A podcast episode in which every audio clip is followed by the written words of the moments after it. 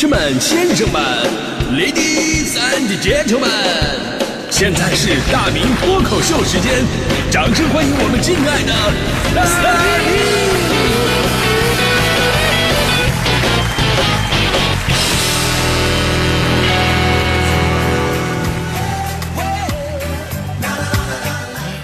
好，欢迎各位来到今天的大明脱口秀，我是大明。今天咱们节目话题呢，说的是搬家吐槽大会。呃，这个我相信很多朋友啊都有一肚子话要说，因为这年头谁没搬过家呢？就是我算了一下，我出来工作十六年，正好是在温州八年、北京八年，一共搬了六次家，温州三次，北京三次啊，这个雨露均沾嘛，是吧？尤其是来了北京之后，有一个特点就是越搬越往外。刚来的时候呢，住的是西二环。后来是东三环，现在快东五环了，就没办法，这房租太贵了。我记得我刚来那会儿啊，一看那房子，嚯，那租金那一对比，我真心舍不得呀，这太不值了吧？当时我还跟房东商量呢，我说那个大哥能不能便宜点？这这么晚，你以后结婚呢，我可以给你主持什么的。房东说他结过婚了，我说那没事，等你下一次。不是，我不是那意思，我我的意思，等你有朋友、你孩子什么的，等他们结婚，我都能给你主持，你你肯定那个合适。你毕竟我的费用啊，我在北北京婚礼主持的价格，我出场费我都三万块钱，三万块钱。但房东看看我说三万块，三万块，你三万块，我看你不值这个价。我说没错，我也觉得你房子不值这个价。这不都是城市品牌溢价吗？啊，今天呢，咱们不吐槽房租啊，咱说就说搬家的事儿。虽然说房租呢是我搬家的主要原因之一，因为搬了这么多次家，实际上每次搬家的压力都是不一样的。因为最开始你住的地方就是个宿舍，你东西少；但后来搬家就像滚雪球一样了，啊，东西越来越多。我这人还有个缺点，我就是不太喜欢断舍离，我也不会旧衣服啊什么我都不舍得扔，就如同我如今跟每个前女友都保持着联系一样。我也不知道这是优点还是缺点，反正是个特点吧。所以呢，别的不说，到现在我衣服能有好几百件，伴随着我从一百二十多斤的体重，一直到现在二百六十多斤，L 到四个 XL 全都是全的这个。我记得我当时从温州搬到北京，最多的东西就是衣服，因为打包快递太贵呀。我当时想了一个特别鸡贼的办法，正好当时呢，朋友有辆车，也是要从温州运到北京来。那运车的话呢，一趟是两千块钱。我当时我就把我所有的衣服我都塞到他车里了，副驾驶啊、后座啊，呃后塞的是满满当当，后备箱都快盖不住那种。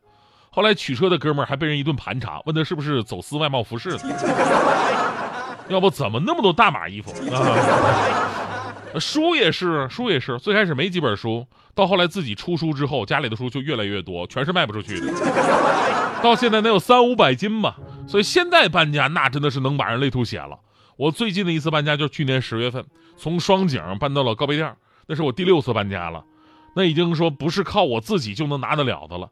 这么说吧，我就是断断续续，我开着自己的车，蚂蚁搬家了一个月，然后最后一天找搬家公司，弄了最大的那种厢式货车，运了两趟，这才运完。早上十点出门，到全都抬进去摆好，已经到了晚上十一点钟了。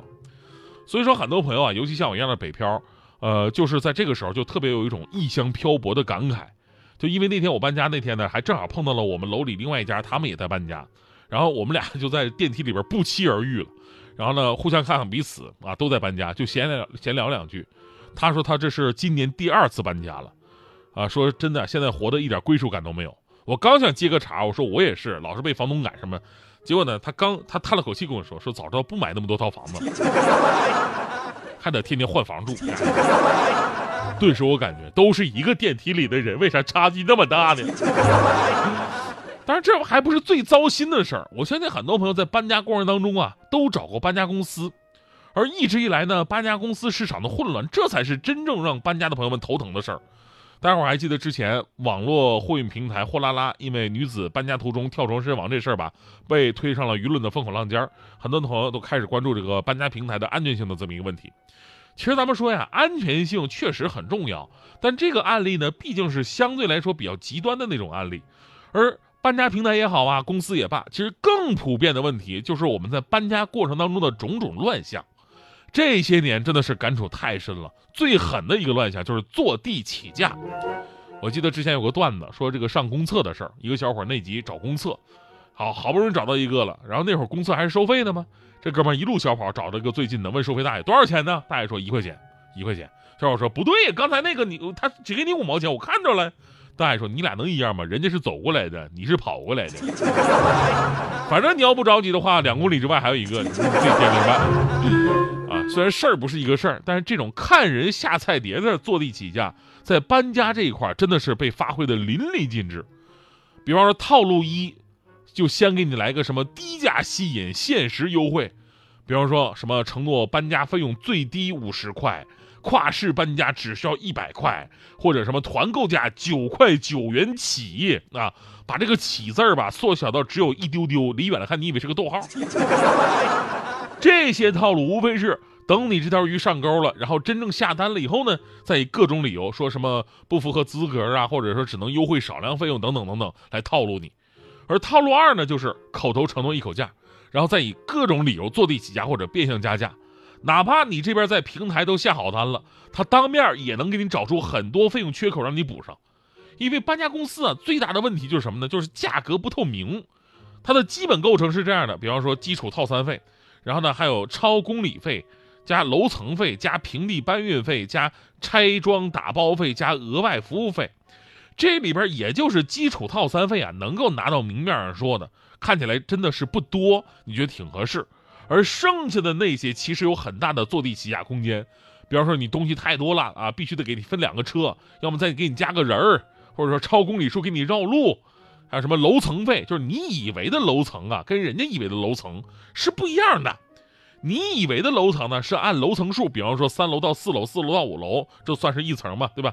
人家以为的楼层数是按楼梯数的，大部分一个对折的楼梯是上一层吧？这在他们看来是算两层。还有更惨的，一层楼是三折楼梯，在他们来看是三层。还有更阴险的，还有打包费啊，过度使用材料打包。你以为啊，他把你所有东西包裹的严严实实，哎呦，这就是服务太好了，服务太到位了。其实到最后一结算的时候，你会发现这打包材料都是让你自己额外掏钱的。一个冰箱整不好，让你多打多花几百块钱的打包费。就你那冰箱卖二手，可能也就这价。所以说了这么多呢，就是想告诉各位啊，现在搬家，尤其是找搬家公司，真的有很多的坑是需要防范的。但有些事儿呢就是这样，就是你可能觉得自己这边做好了功课，但是到最后呢，往往都是我们自己骑虎难下，不得不妥协。所以希望啊，咱们搬家货运的市场能够真正的正规起来，就甭管这个城市飘着的人有多少，哪怕根儿咱就在这儿了，也都会。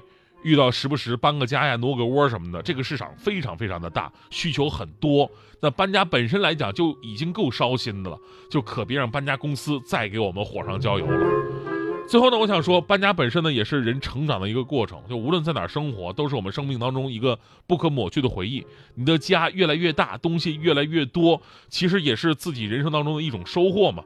所以呢，我看到我身边有一些年轻人在搬家的时候吧，我都会主动我去帮他们。我想让他们知道，搬家是迎接新的生活，应该是充满那种幸福感的。比方说前不久我们团队的妞妞啊，妞妞就搬家，小姑娘很小，今年二十四五吧，但是在北京跟我一样搬过三次家了，东西也越来越多。那天呢，就可怜巴巴的说说说要搬家了，问我能不能帮个忙。我当时说没关系啊，这小姑娘挺可怜的嘛，哥帮你就搬得了，是吧？那天我们上午九点下节目嘛。我就到他们家，大包小裹呀！我当时开我那车来回跑了六趟，终于都给拉过去了。等一切都弄完，已经下午五点钟了。当时我的腰都快累折了。然后妞妞也非常感动，当时还感谢我，说：“大明哥，谢谢你啊！要不一会儿呢，让我男朋友请你吃个饭吧。” 我说：“不用。”哎，那，哎，不对，你等会儿。你男朋你有男朋友，你有男朋友，他咋不来干活呢？你找我干什么？妞妞说：“他当然来不了，他人人家白天上班，哪有时间干这活？” 我说：“啊，他白天上班，那我，反正我啥也不说了，反正我就这个价了。”心。